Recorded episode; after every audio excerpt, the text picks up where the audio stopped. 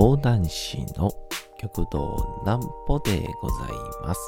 皆様、10月の21日も大変にお疲れ様でございました。お休みの準備をされる方、もう寝るよという方、そんな方々の寝るおともに寝落ちをしていただこうという講談師、極道南歩の南歩ちゃんのおやすみラジオ。このラジオは毎週月曜日から金曜日の21時から音声アプリサウンドクラウド、Spotify、Amazon Music、Podcast にて配信をされております。皆様からのお便りもお待ちしております。お便りは極道南歩公式ホームページのおやすみラジオ特設ページから送ることができます。内容は何でも結構です。ねえねえ聞いてよなんぽちゃんから始まる皆様の日々の出来事や思っていることなどを送ってください。ご希望の方にはなんぽちゃんグッズプレゼントいたしますので、住所、お名前お忘れなくと。えー、いうことで、えー、火曜日にですね、川文庫続き読みっていう、えー、これまた玉田玉秀斎先生と、えー、ご一緒させていただきまして、で、で、あの、水曜日にですね、あの、ビッグイシュー講談会という、えー、ビッグイシューって多分知らない方も結構いるんじゃないかなとは思うんですが、えー、こうなんて言うんでしょう。これほどほっこりする講談会があるんだなと思わされました。えー、ちょっとその共有の回です。なんぽちゃんの明日は何の日？さて、明日が10月の22日ですね。まあ、何を隠そう。僕の誕生日でございます。1991年10月の22日に生まれましたかことで、まあ、すでに、これを聞いてらっしゃる方が、24時を過ぎていましたら、まあ、そうですね。まあ、その、同じ空の下を生きている南歩は30歳になってるよっていうんですね。うん。誰も興味ない。えー、そんなわけでございまして。えー、これでいきましょうかね。日本初の長編カラーアニメ映画が公開。1958年10月の22日、日本初となる長編カラーアニメーション映画白蛇伝が公開をされました。監督脚本が藪下大治。制作は大川博。声の出演が、えー、森重久彌さん、宮城真理子さんのほか、上映時間が79分で、これの配給担当をしたのが東映でございました。白蛇伝、白蛇伝ですかね、は中国の四大民間説話の一つで、以後続く日本のアニメーション映画の礎となり、宮崎駿氏もこの作品を鑑賞したことがアニメーション業界に入るきっかけの一つとなったそうです。また、同作品制作にあたり、新設をされた東映動画スタジオは、アニメーション映画創作の人材育成場所となり、後にルパン三世シリーズ、未来少年コナンシリーズなどの監督を務めた大塚康夫氏も東映動画のスタジオの門下生でした。ということで、アニメの日10月22日は日本動画協会がアニメの日と定めておりますと。えー、これ初めて知りましたね。えー、僕が、えー、僕が、えー、誕生日の日はアニメの日だったんですね。そんなことでございまして。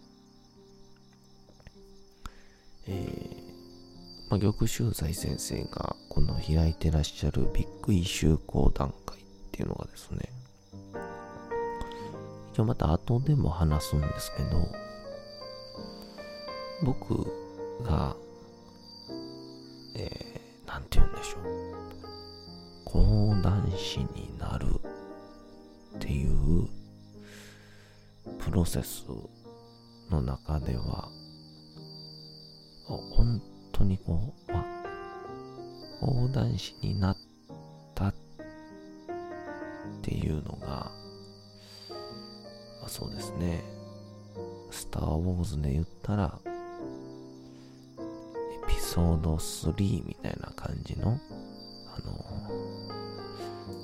ダース・ベイダー教が誕生して、エピソード3とは言いつつ、第6話目が完成するみたいな。まあ、これピンとこない人は、あの、スター・ウォーズ、スペース、なんでエピソード4からっ調べていただけたらわかりますから。でもそういう意味では、僕が講談師になるには欠かせない、えー、講談会でございまして。では、そもそも、このビッグイシューっていうのがですね、あのー、結構路上とかで立ちながら、本を売っているおじさま、おばさまとか、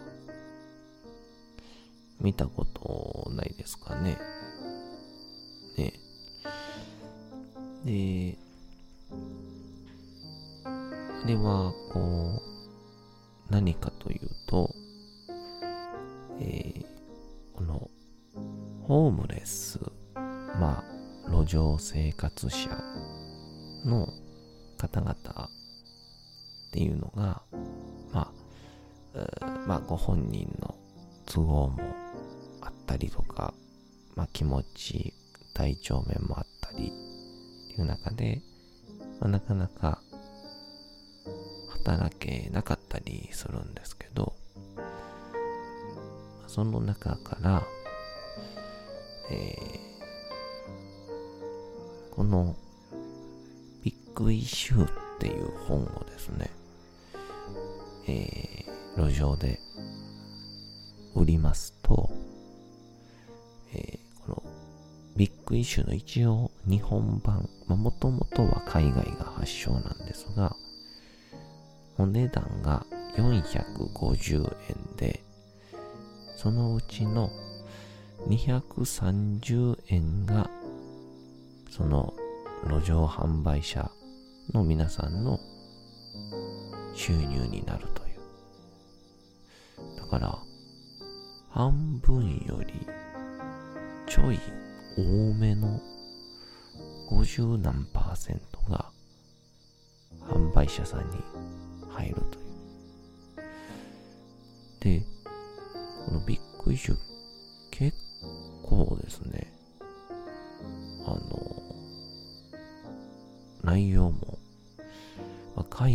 海外発祥ってこともあって、で、ましては歴史も長いですから、えちなみに今回の表紙なんかは、今月の号は、えー、デビッド・ボーイの写真が載ってたりとか、あとは、先日の公開になりました、えー、007、ジェームズ・ボンド、007の、主人公のインタビュー記事であったりとか、まあ、そういうもう雑誌としても結構普通に面白い内容になってまして。で、それを、えー、はじめは、えー、10冊は無料で販売をし始め、その売り上げを元手に、以降は1冊220円で仕入れてもらうと。で、220円で仕入れれば、450円のうち230円が、また自分の収益になるそういう収入を得ていただく中で、ホームレスの方が初めて賃貸を持つ。で、まあ、賃貸を持てば住所を持てますから、再就職であったり、まあ、社会復帰への足がかりになっていくというですね、このどうやってビッグイシューができたのかっていう話はですね、ここでちょっと話すと、非常に長くなってしまうので、えー、まあ、ちょっといずれかね、お話ししたいし、まあ、その、ビッグイシューができたロセスを素人時代にですね、僕が、2019年、あれは2月の27かな。えー、講談師になりたいな。髪型の講談師に、どうやって最後弟子入りするかっていうところで、えー、いよいよ時期も時期ってなっている時に、えー、僕の、えー、お知り合いで俳優のカーボーさんって方がいらっしゃってその方が、常に僕よくしていただいてたので、えー、実は高校校でえー、講談師になろうと思ってるんですって話をしたら、えー、極道南陽さん知ってるでって言われて。で、この南陽さんっていうのが、現在の玉田玉秀斎先生なんですが、回、せっかくやし、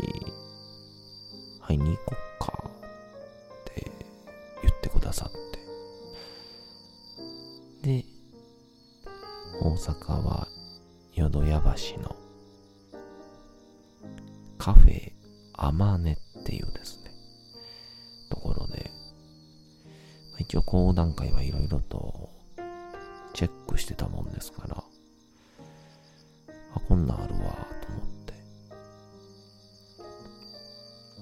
て。で、それに一緒に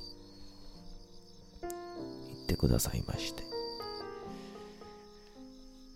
で、まあ、あの、普通の講談会だったら、出囃子が鳴っ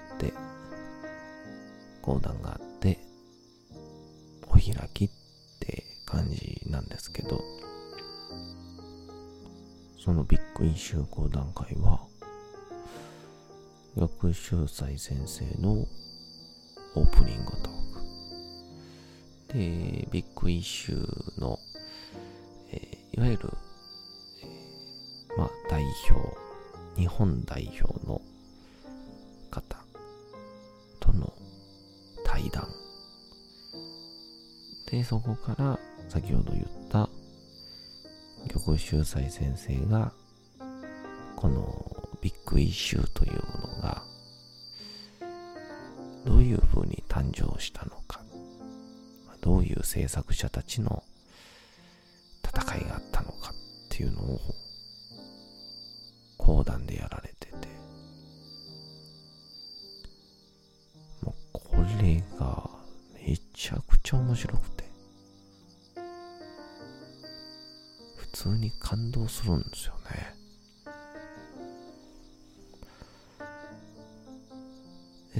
その後、そのご紹介もあったが、おかげで、玉秀斎先生、そしてその、机の隣に座っていたのが、えー、当時、名前は丸山君。現在の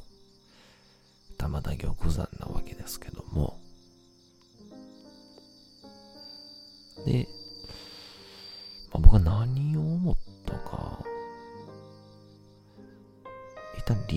履歴書渡しちゃったんですよね。で、あのー、これ昨日も話してたんですけど、玉秀斎先生に弟子入りを頼むなら履歴書はわかるんですけどまあ当時僕はあの別の方に入門をするというか講談師になりたいその上で何かアドバイスはありませんかみたいな感じのスタンスで言ってたんで、まあ、先生に入門するつもりは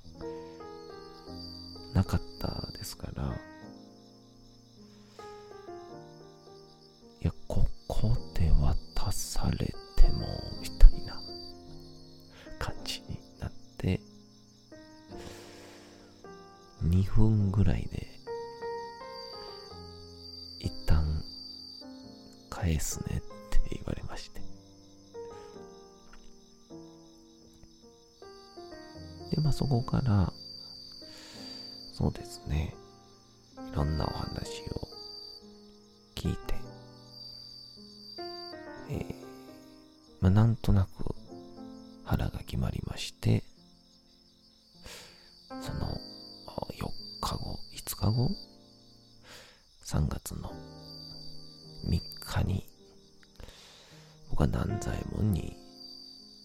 弟子入りをするわけでございます。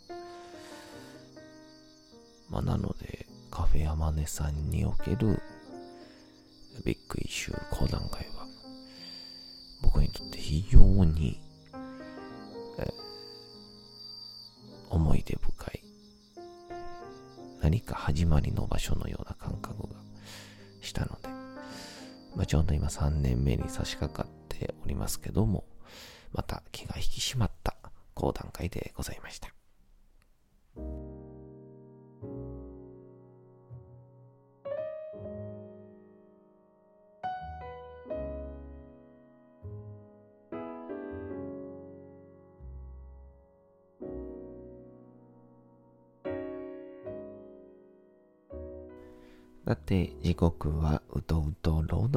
の時間となりました。皆様、小さい頃眠れなかった時に、お父さん、お母さん、おじいちゃん、おばあちゃん、お世話になっている方に本を読んでもらった思いではないでしょうか。なかなか眠れないという方の力に寝落ちをしていただければと、毎日様々な物語、小説をお届けしております。えさて、本日お読みいたしますのは、チャップリン自伝若き日々でございます。まあ、このチャップリン自身も、まあ、ね、自宅はあるといえども、超極貧の生活を送っているわけですから、えー、な蘇生劇を繰り広げるので、やっぱり感動いたしますね。どうぞ本日もお楽しみください。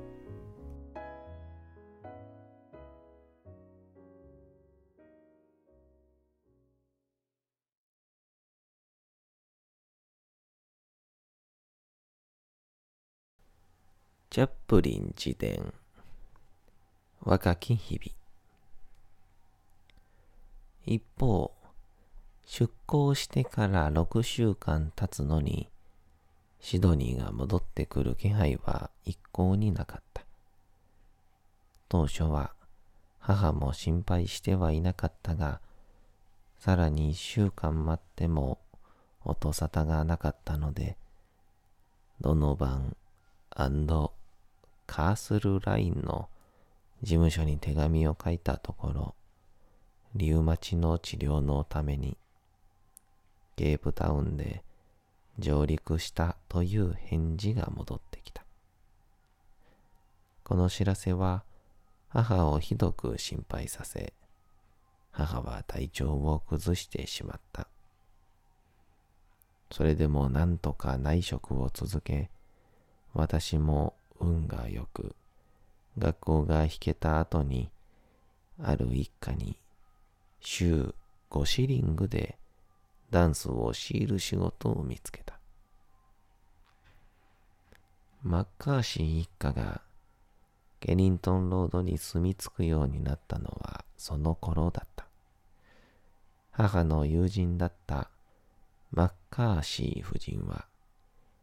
アイルランド人の女性コメディアンで、公認会計士のウォルター・バッカーシーさんと結婚をしていた。けれども、母が舞台の仕事を諦めなければならなくなると、マッカーシー夫妻とは疎遠になり、彼らがケニントンロードの高級地区にある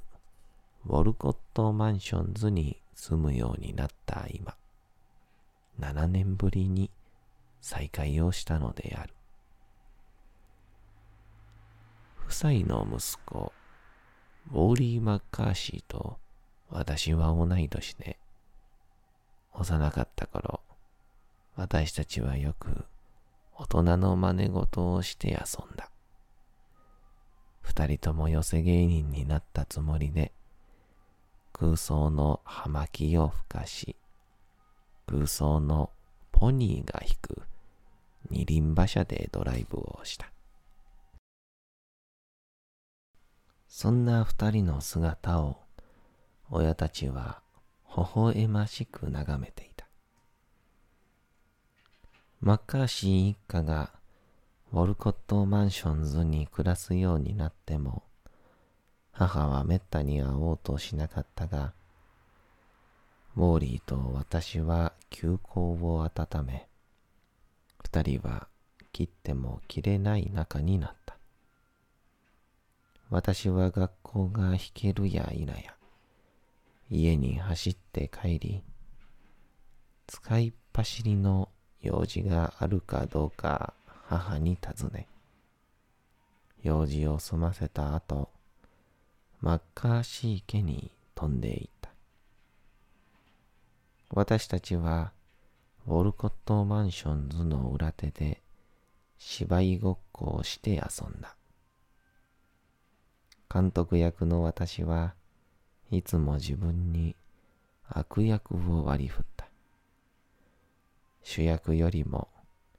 もっと面白みがあることを本能的に知っていたからだ。そうやってウォーリーの夕食の時間が来るまで遊んだ。大抵は私も夕食に免れた。食事の時間になると愛嬌を振りまいて誘われるように努力したからである。けれども、時には努力の甲斐もなく、しぶしぶ家に帰らなければならないこともあった。